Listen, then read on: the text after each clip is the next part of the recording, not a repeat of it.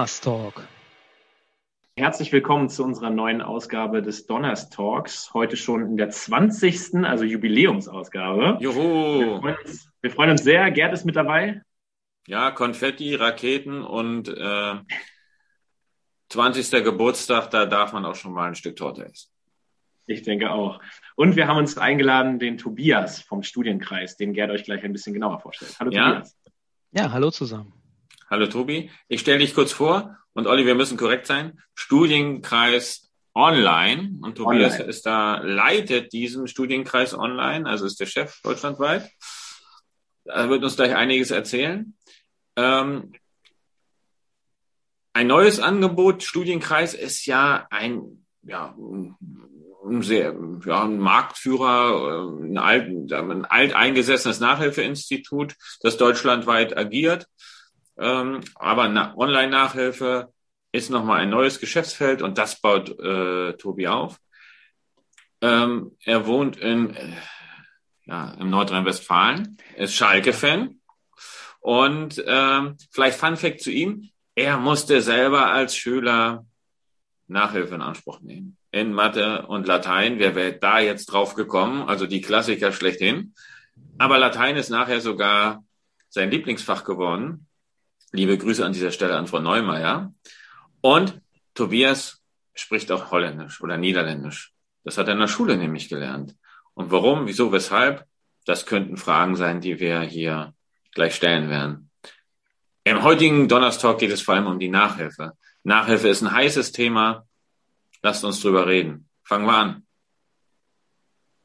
Ja, Corona war, glaube ich, einfach auch ein bisschen der äh, Grund, warum das jetzt alles so ins Laufen gekommen ist mit dem Studienkreis Online und Online-Nachhilfe und so viele Plattformen. Vielleicht kannst du erst mal ganz kurz vorstellen, was überhaupt der Studienkreis Online jetzt unterscheidet vom normalen Studienkreis, wer ihr seid. Ja, also zunächst mal so neu sind wir gar nicht. Äh, mhm. Uns gibt es schon lange vor Corona. Und zwar wurde die Online-Nachhilfe im Studienkreis 2011 gegründet, sind also schon zehn Jahre auf dem Markt, haben vor zehn Jahre die erste, vor zehn Jahren die erste offizielle Online-Nachhilfestunde gegeben. Also das vorab. Wir haben natürlich durch Corona, durch die gesamte Corona-Situation einen Boost bekommen und äh, sind raus aus der Nische äh, gewachsen hin zu dem äh, Standard der Branche, also zu einem Standard der Branche. Und ja, was ist Online-Nachhilfe? Wir bieten im Studienkreis primär den Einzelunterricht an. Das heißt, ganz individueller 1 zu 1 Unterricht, ähm, wo der, die Lehrkraft sich mit dem Schüler, der Schülerin sich via Skype trifft, dort die Kommunikation stattfindet und zusätzlich wird eine virtuelle Tafel verwendet. Die einfachste Programm oder das einfachste Programm, was sehr verständlich ist und glaube ich auch jeder kennt, ist G-Drive. Dort kann der ähm, kann die Lehrkraft was schreiben, der Schüler, die Schülerin sieht das simultan, andersherum genauso und so findet der eigentliche interaktive Unterricht über dieser virtuelle, über diese virtuelle Tafel statt, wo auch Übungsblätter hochgeladen werden können, die können dort zusammen bearbeitet werden. Ja, das ist unser Produkt seit 2011 auf dem Markt, immer gesund gewachsen über die Jahre und 2020 haben wir natürlich einen Booster bekommen. Viele, die vorher Standortnachhilfe angefragt haben oder es im Standort in einem der 1000 Studienkreisstandorte gemacht haben, die mussten dann von jetzt auf gleich zur Online-Nachhilfe zurückgreifen. Ja, also es war schon ein Booster, aber wir sind nicht seitdem auf dem Markt. Wie, wie bist denn du selber zu dem äh, Studienkreis gekommen?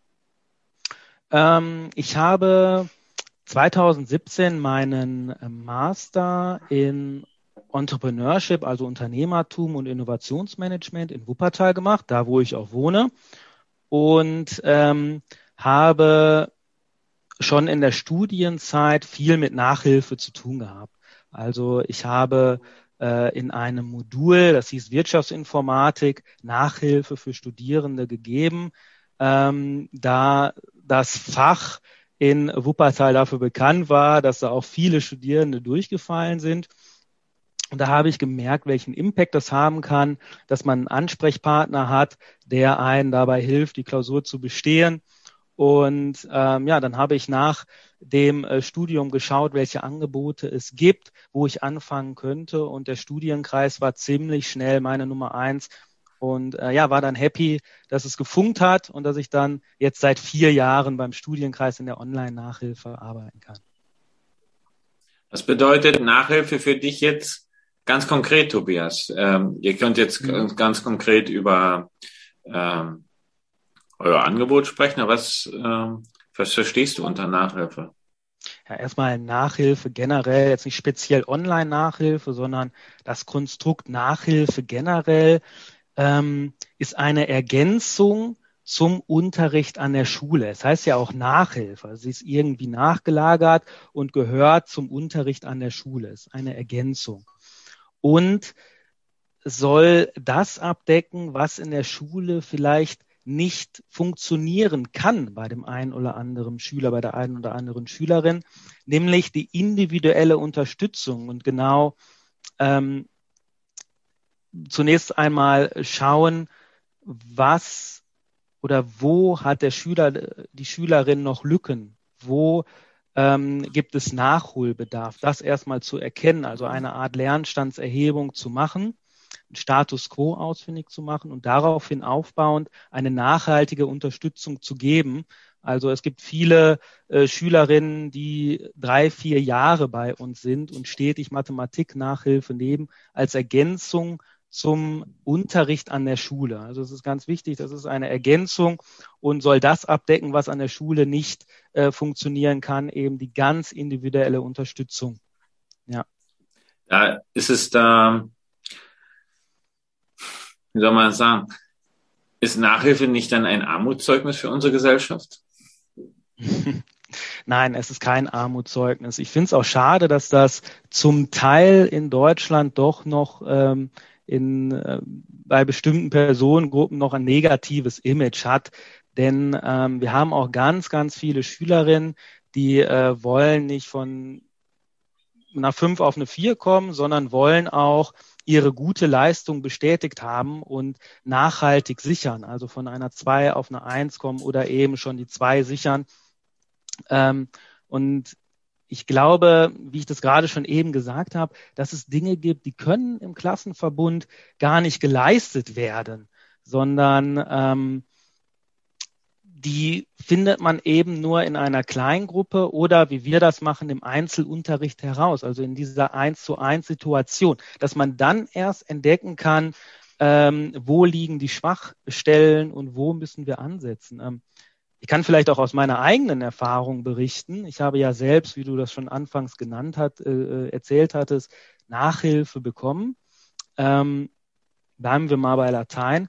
Ich hatte eine tolle Latein-Nachhilfelehrerin bei mir am Gymnasium, aber ich habe Latein trotzdem für mich nicht durchdrungen, so dass ich dann teilweise fünf stand und sogar mal eine sechs in der Klausur geschrieben habe. Dann haben meine Eltern gesagt, wir melden dich äh, bei der Nachhilfe auch beim Studienkreis tatsächlich in Goch am Niederrhein an. Und ähm, ja, dann hat erst der Nachhilfelehrer im 1 zu 1, in der 1, 1, 1 zu 1 Situation verstanden, was ich nicht verstehe, wo ich meine Probleme im Fach Latein habe und hat auch meine Motivation für das Fach geweckt, so dass ich dann peu à peu, nicht von jetzt auf gleich, aber innerhalb eines Jahres von einer 6 auf eine 1 gekommen bin. Und wie du schon erwähnt hattest, wurde Latein dann mein Lieblingsfach, weil ich es verstanden habe und es mir unglaublich viel Spaß gemacht hatte, äh, diese logische Sprache dann ähm, zu durchdringen und die Texte zu, zu übersetzen, ja. Im Goch am Niederrhein ist es ja sogar noch eine Regionalsprache, Latein. ja, Sanden ist nicht weit weg. Äh. Ja. Und vor allem, äh, wenn man Latein kann, kann man ja auch gleich Mathe, ne? Dann spart man sich die zweite Nachhilfestunde. Äh, genau, die, das wusste ich eben auch gar nicht, ähm, dass, also als ich noch eine schlechte Note in Latein hatte, wusste ich das noch gar nicht, dass Latein äh, eine sehr logische Sprache ist und eigentlich eher mit der Mathematik, mit den Naturwissenschaften verwandt ist als mit anderen Fremdsprachen, ja. Wenn du ähm, ja. jetzt hast du schon das Thema Lernstandserhebung ins Feld gebracht. Mhm. Und das ist ja ein ganz heißes Eisen. Überall wurde es diskutiert, gerade äh, ich sag mal im, im, im Früh- und ja Früh- bis Spätsommer. Äh, es war Thema zum Beginn de, des neuen Schuljahres. Wie sind da deine Erfahrungen und was hast du da wahrgenommen? Ähm, ja, es tatsächlich jetzt zu Corona-Zeiten sehr heißes Thema geworden, weil viele Schulen, viele LehrerInnen nicht wussten, wo stehen jetzt die Schüler. Ähm, es war für viele nicht greifbar, ähm, zumindest das, wie wir es auch von den Eltern und den Schülerinnen gehört haben, ähm, wie, welche Themen ähm, ähm, ja, gekonnt werden von den Schülern durch die Online-Situation, durch die Distanz. Der Online-Unterricht war an vielen Schülern, äh, an vielen Schulen vielleicht auch nicht äh, äh, professionell äh, durchgeführt worden, weil man es eben von heute auf morgen machen musste. Und da blieb vieles auf der Distanz auf, auf Strecke.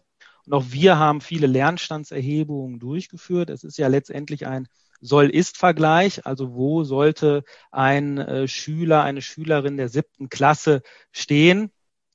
Und ähm, wo steht der letztendlich? Und äh, das machen auch wir äh, im Studienkreis, auch in der Online-Nachhilfe durch Tests und ähm, ja durch durch Gespräche äh, mit den äh, Schülerinnen und dann in den ersten Stunden erstmal ein Soll-Ist-Vergleich zu haben und dann darauf aufbauend dann einen langfristigen Unterrichtsplan zu gestalten. Ja.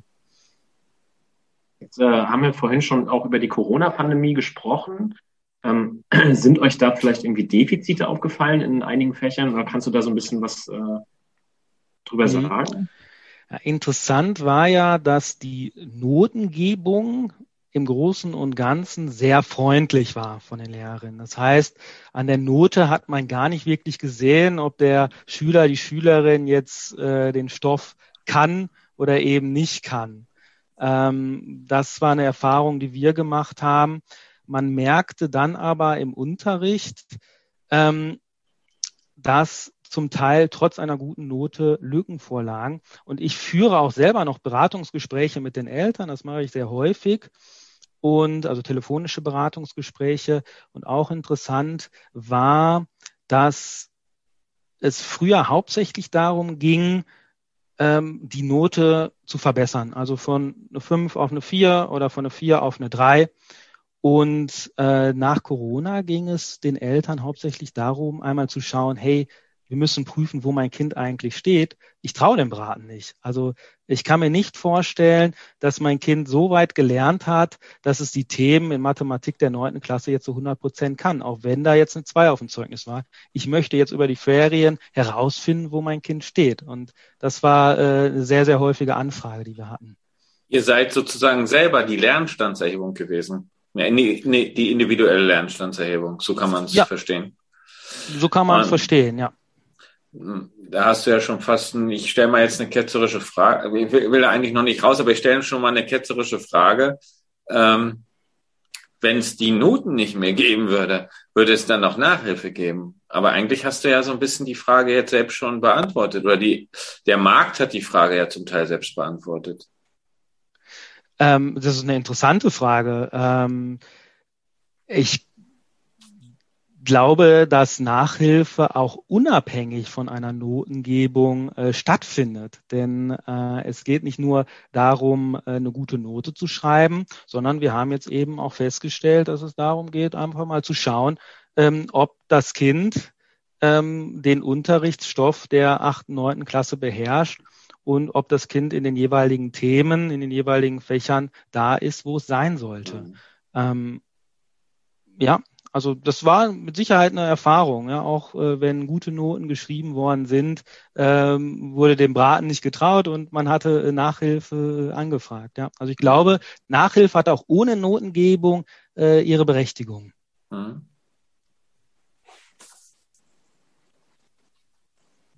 Ja, auch anderes, äh, müsste man ja eine andere Art von Feedback auch äh, einführen, wenn es jetzt nicht bei Noten ist. Mhm. Ähm, ich glaube, da auch das Interesse zu wecken und die irgendwie anders zu motivieren. Und, und da werdet ihr wahrscheinlich auch ein großer äh, Antreiber sein, weswegen die auch, also die Schülerinnen und Schüler gerne zu euch kommen.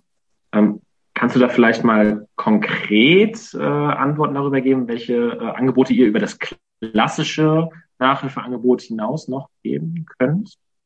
Und vielleicht ja. auch zum Thema. Äh, Jetzt hat sich der Ton aufgehängt.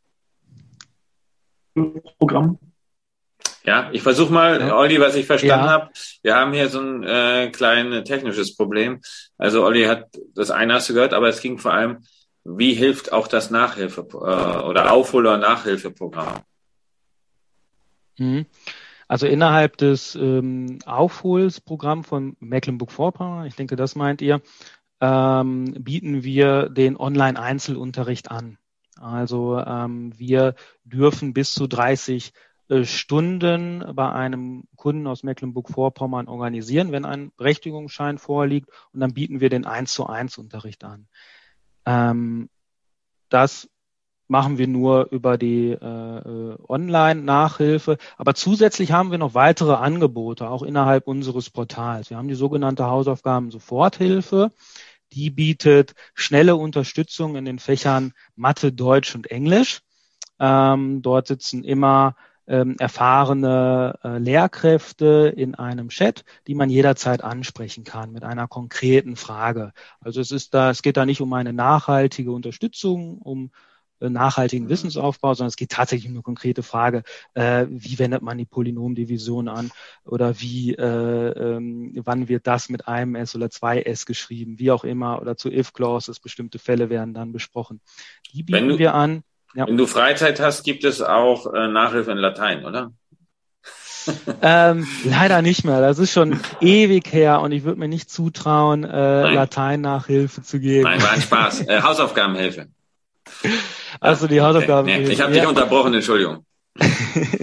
ja, und neben der Hausaufgaben-Soforthilfe ähm, haben wir auch äh, Crashkurse im Angebot, ähm, auch in den Fächern Mathe, Deutsch und Englisch. Und ähm, ja, die finden immer zu bestimmten Zeiten statt. Dort kann sich jeder anmelden, auch Interessenten. Und dort ähm, referiert, also es ist nicht wirklich interaktiv, interaktiv, aber der referiert ein Tutor, eine Tutorin über ein bestimmtes Thema. Ähm, es dauert circa eine Stunde. Ja. Hm, ein bisschen Flipped Classroom. Ja, so. Genau. Und habt ihr mit, mit welchen Verlagen, welchen Kooperationspartnern arbeitet ihr zusammen? Ihr habt ja, oder bringt ihr, glaube ich, eigenes Material auch raus? Wie läuft das bei euch? Wir ähm, bringen eigenes Material raus. Wir haben eine Lernmitteldatenbank von der ähm, ersten bis zur 13. Klasse. In eigentlich allen Fächern gibt es da Unterlagen, Übungsblätter. Und ähm, ja, seit Anfang dieses Jahres kooperieren wir auch mit Sofa-Tutor. Ähm, ist, denke ich mal, vielen ein Begriff, so der äh, bekannteste Anbieter von äh, Lernmaterialien und auch Lernvideos in Deutschland. Und jeder, der einen ähm, Laufzeitvertrag, also eine nachhaltige Unterstützung bei uns bucht, kann dann auch auf die Angebote von Sofa Tutor zurückgreifen. Hm. Also eine Kooperation. Genau. Die, ähm, ja, die, wenn ich jetzt, äh, wie, wie kann ich mir das vorstellen? Jetzt möchte ich gerne, äh, oder ich bin jetzt Vater, ich bin auch Vater und möchte jetzt für meinen mhm. Sohn meinetwegen, machen wir jetzt ganz klassisch, eine Stunde möchte ich jetzt Mathematik Nachhilfe buchen. Wie läuft das in der Regel? Also wie würde so ein Verfahren ablaufen, so dass die Eltern das jetzt hören? Und wir sind in Mecklenburg-Vorpommern und wir haben so einen Berechtigungsschein. Den muss ich ja vorher mhm. erstmal beantragen, glaube, den bekommt aber eigentlich, steht ja jedem Kind zu.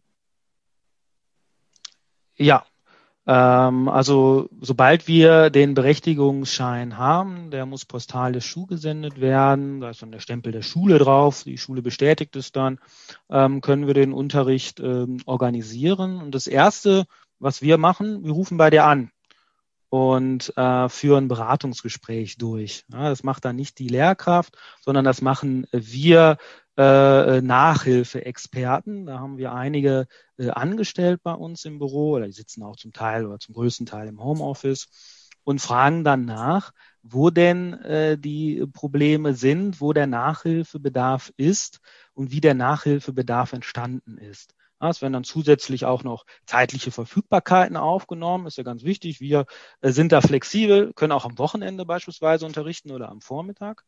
Und mit diesen Daten versuchen wir dann den passenden Lehrer, die passende Lehrerin aus unserem Pool zu finden.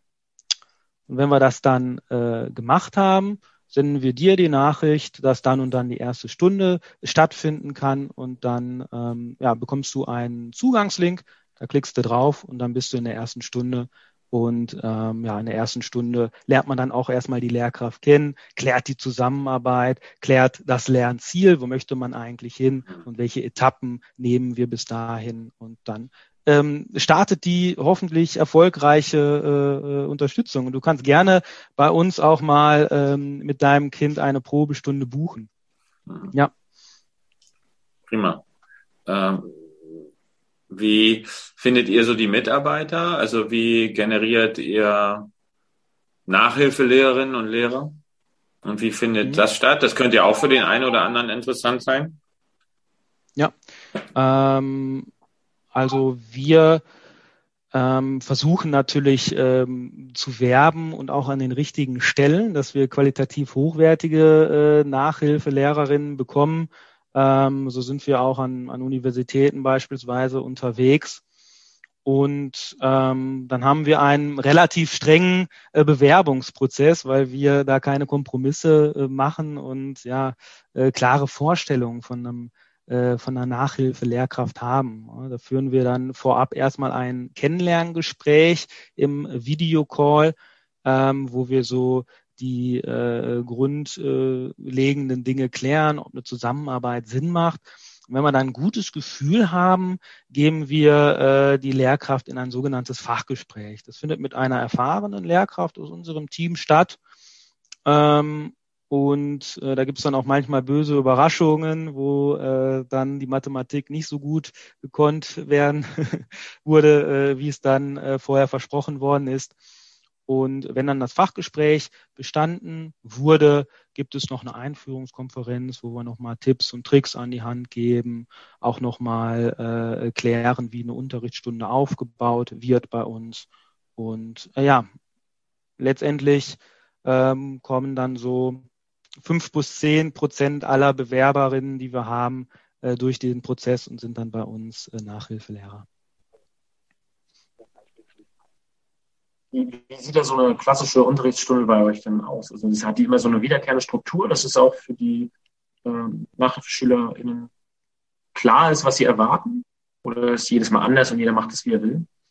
Mm, nee, also wir äh, geben die der Lehrkraft, und das halten wir auch für wichtig, äh, mit an die Hand, wie eine Nachhilfestunde im Groben aufzubauen ist. Man sollte sich nicht allzu streng daran halten, denn es gibt auch immer noch mal Momente, wo man individuell auf bestimmte Themen eingehen muss, ist ja klar.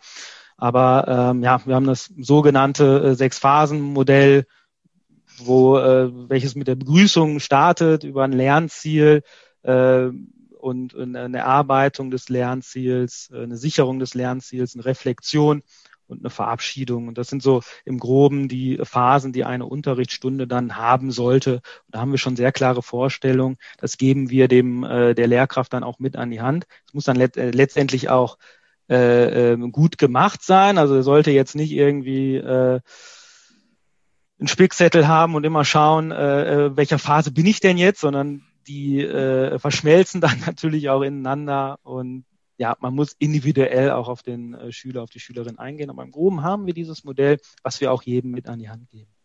Das heißt, ähm, also es ist ein Rundumpaket dann an der Stelle. Ich habe mal eine Frage und wir haben, Oliver, uns ist gar nicht aufgefallen, wir haben die unsere leichte Einschießfrage vergessen. Und ich integriere die jetzt mal an dieser Stelle, um dann okay. wirklich auf schon auf die Zielgerade so ein bisschen hinzudeuten. Wenn jetzt Dimitrios Gramotzis bei dir anrufen würde und ja. würde fragen, ich habe hier so ein paar äh, Spezialisten, die brauchen Nachhilfe. Wer ist aus deiner Sicht da, äh, wer bräuchte da am dringendsten Nachhilfe aktuell bei Schalke 04? Ja, wer bräuchte da am dringendsten Nachhilfe? Ja, ich bin äh, natürlich als Schalke-Fan schwer geschädigt. Äh, letztes Jahr der, der Abstieg. Als Sitzenbleiber, äh, ihr müsst ja mit denen müsst ihr genau, arbeiten, ja. Genau, aber ja, also aus dem Kader der vergangenen Saison würden mir einige einfallen. Ähm, jetzt bin ich relativ zufrieden. Der Kader wurde ja gut zusammengestellt. Was mir nicht so gut gefällt, ist das Spiel nach vorne. Ähm, insbesondere im Mittelfeld. Ja, vielleicht wäre es der Spielmacher Salazar. Der gefällt mir noch nicht so, der Neuzugang aus St. Pauli. Dem würde ich mal zur Nachhilfe senden. Und Wir haben im Team tatsächlich in der Kundenbetreuung auch eine ehemalige äh, Bundesligaspielerin, die Marie. Und die könnte dem mal Nachhilfeunterricht im Fußball geben. Ja, ich glaube, das wäre jetzt für, für übermorgen gegen Darmstadt ganz gut, ja. Ja, Marie werde ich ja äh, bald auch kennenlernen, denn wir sind ja bei den Inspiration Days und da ist sie ja in unserem in einer Talkrunde ja. ein Gast, wenn es darum geht, äh, was man vom Leistungssport äh, für die Schule der Zukunft lernen kann. Also da freue ich mich schon drauf. Ähm, ja, sie freut sich auch wahnsinnig, ja. Auch liebe Grüße soll ich bestellen. Ja, an dieser Stelle Grüße. So ist das unter uns. Ja. Olli, wir müssen so ein bisschen auf die Zielgerade. Und eine wichtige Frage, äh, die wir immer stellen, die würde ich jetzt gerne einleiten. Und das ist die Frage, Tobias. Wir haben alle Visionen, wir haben alle Vorstellungen. Du mhm. kannst die, das können die Leute sehen, die uns auf YouTube folgen. Hinter mir hängen die Nachhaltigkeitsziele 2030. Ähm, ja. Unsere Welt äh, muss besser werden. Es gibt viele Dinge, die verbessert werden sollen. Und äh, das Nachhaltigkeitsziel Nummer vier ist gute Bildung. Und wie stellst du dir denn die Schule der Zukunft vor? Die Zukunft ist gar nicht mehr so weit weg, 2030. Ja. Erklär uns mal deine Vision oder entfalte mal deine Vision. Ja, ich, das ist eine sehr interessante Frage. Also ähm, ich hoffe auf einen Kulturwandel. Ja, also weg davon, dass man ähm, reines Wissen vermittelt und ähm, ja, weg von der lehrenden Schule, also von oben herab, zur lernenden Schule. Also, ähm, dass die Schüler selbst noch viel mehr selbst das Wissen erarbeiten und ja, dass die Schule mehr moderiert als dass sie wirklich von oben herab lehrt. Und ähm, digitale Medien, klar, die, äh, die sorgen dafür oder sind Hilfe dafür, diese Ziele zu erreichen. Aber auch wenn ich an meine Schulzeit zurückdenke, da war viel zu wenig, wurde darauf eingegangen, warum man das eigentlich macht, ja, sondern man hat gelernt, und wusste letztendlich gar nicht, wofür ich das jetzt brauche. Und man konnte auch viel zu wenig mitgestalten. Ja, also es ging zu wenig von den äh, Schülerinnen aus, weil es auch gar nicht nachgefragt wird. Ich glaube, dass viele Schulen auch auf dem richtigen Weg sind. Ich bin auch selber mit vielen jungen Lehrern äh, im Kontakt, die viele gute Dinge machen, was ich sehr inspirierend finde aber generell die Institution muss sich dahingehend äh, wandeln, dass ja ähm, mehr den, den Schülern, den Schülerinnen einfach zugetraut wird. Und ähm, ja, dass, dass man wirklich ähm, auch die Motivation weckt, das Feuer weckt bei den, bei, bei den äh, Schülerinnen, ja.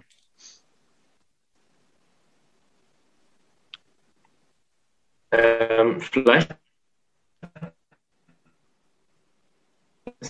spannend dazu, weil es ja auch immer so ein bisschen der Blick in die Zukunft ist. Ähm, siehst du das Buch? Das habe ich jetzt leider nicht verstanden. Nee, Olli, wir haben ein technisches äh, Problem. Kannst du nochmal wiederholen, die Frage? Ähm, mit Blick in die Zukunft ist es ja auch spannend mit dem ganzen Online-Nachhilfe und so. Siehst du die Zukunft eher digitaler oder würdest du so aus deiner persönlichen Meinung auch wieder Stück Richtung analog? Ähm, was heißt wieder Richtung analog? Also das Wort wieder bedeutet ja, dass wir wieder da zurückgehen, wo wir herkommen. Also das äh, würde ich definitiv nicht wollen. Aber ähm, die äh, Schule 2030 wird in meinen Vorstellungen auch nicht komplett digital sein. Ja, auch als Leiter der Online-Nachhilfe sage ich das, denn äh, ich glaube, der, der Klassenverbund ähm, ist auch etwas, wo der Schüler, die Schülerin auch lernen kann, auch von anderen äh, Schülerinnen lernen kann. Und das funktioniert dann zum Teil auch besser, wenn man in einer Klasse physisch an einem Ort sitzt. Aber ich glaube, dass man analoges und digitales Lernen in vielen Dingen gut miteinander verbinden kann. Ja, da gibt's ganz konkrete Beispiele, dass man beispielsweise im Fach Geschichte mal eine VR-Brille aufzieht und dann ähm, in äh, in die Heimatstadt, jetzt beispielsweise Köln 1330 äh, sieht und dann äh, in der Innenstadt steht und sich umschaut und sieht, wie das dann damals ausschaut, ja, dass man das interaktiv gestaltet. Man kann äh, bei in, im Fach Mathematik kann man ähm, Flächenberechnungen, Körperberechnungen nochmal viel, viel besser und anschaulicher darstellen, indem man digitale Medien nutzt. Also ich glaube, da gibt es ganz, ganz viele Fächer, äh, ganz, ganz viele Bereiche in allen Fächern, wo man analoges und digitales Lernen miteinander verbinden kann. Ja, also ich glaube, äh, analoges Lernen wird auch noch 2050 äh, seine Berechtigung haben. Ähm, aber ich hoffe, dass äh, ja dieses digitale Lernen und die digitalen Medien nicht als Notlösung zu Corona verstanden werden, sondern wirklich als äh, Mittel der Wahl und dass man dort auch den, den Zweck dahinter versteht. Ja. Ja, die Reise, die digitale Reise mit VR-Brille finde ich besonders spannend, natürlich historisch. Ja. Das sehe ich im Jahr 1330 in Köln Vermutlich ja. äh, randalieren da ein paar rum, weil sie die Pestmaske nicht aufsetzen wollten oder genau. irgendwie sowas. Keine Ahnung. Ähm, ähm, ist natürlich spannend und ähm, da sind natürlich, da werden ähm, ja auch Vorstellungen nochmal geweckt äh, bei den Kindern und Jugendlichen und Möglichkeiten, die so noch nicht da waren. Ne? Aber gleichzeitig brauchen wir auch die Momente. Ist, glaube ich, so eine Mischung aus dieses, dieses hybride Lernen, glaube ich, das ist doch, mag dieses Wort zwar nicht, aber ich glaube, die in meiner Generation von der guten Mischung zu sprechen, ist dann auch in Ordnung. Olli, dir gehört die letzte Frage, wie immer. Die geht an dich. Magst du unseren Hörern, den, äh, genau, den Zuhörern da draußen vielleicht etwas mitgeben, ein Spruch oder eine Weisheit oder einfach ein Wort äh, quasi zum Ende mit auf den Weg? Mhm. Mhm. Ja, mir fällt jetzt äh, äh, spontan ein, ein Spruch ein, der steht wahrscheinlich auch auf jedem Kalender, aber ich finde ihn trotzdem gut. Ähm, sei selbst die Veränderung, die du dir von der Welt wünschst. Ja, äh, ist, ja, steht auf jedem Kalender drauf, aber ich mag das, es passt in allen Bereichen. Es wird viel äh, ähm, über äh, Veränderungen gesprochen, auch in der Bildung. Es wird viel diskutiert, aber dass mal jemand anpackt und selber auch den Unterricht so gestaltet, wie man sich das wünscht, vielleicht als, als Lehrer, als Lehrerin, äh, da passt das, aber auch in vielen, vielen anderen Bereichen. Und ich mag das, wenn man äh, selber die Motivation hat, was zu verändern und nicht nur meckert, sondern auch die Dinge anpackt. Das finde ich ganz wichtig. Prima. Ein schönes Schlusswort. Obwohl, wir haben hier so eine Regel, für Kalendersprüche muss man fünf Euro hier bei uns ins Phrasen ja, wird überwiesen. Nein, nein, wird überwiesen und äh, davon soll Oliver dann nämlich ein vernünftiges Mikrofon kaufen.